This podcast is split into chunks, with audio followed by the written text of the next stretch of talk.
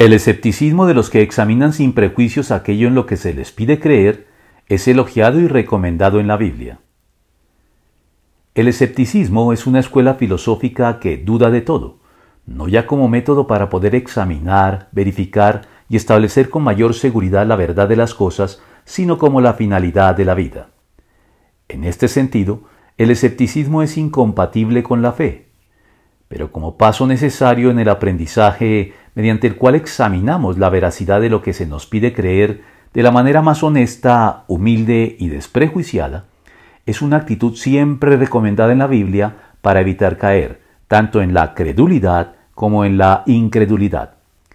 Y es que, parafraseando una frase de George Herbert, el diablo divide al mundo entre los incrédulos y los crédulos.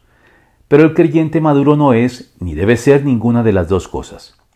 Es alguien que cree, pero que también examina lo que se le pide creer, ya sea después de creerlo o eventualmente y de forma preferible antes de hacerlo, cuando haya razones para no hacerlo.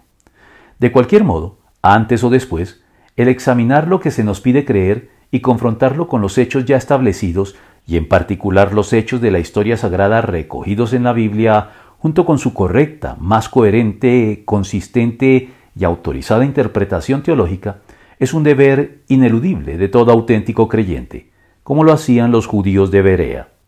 Estos eran de sentimientos más nobles que los de Tesalónica, de modo que recibieron el mensaje con toda avidez y todos los días examinaban las escrituras para ver si era verdad lo que se les anunciaba.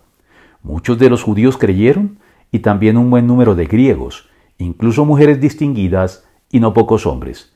Hechos 17 del 11 al 12.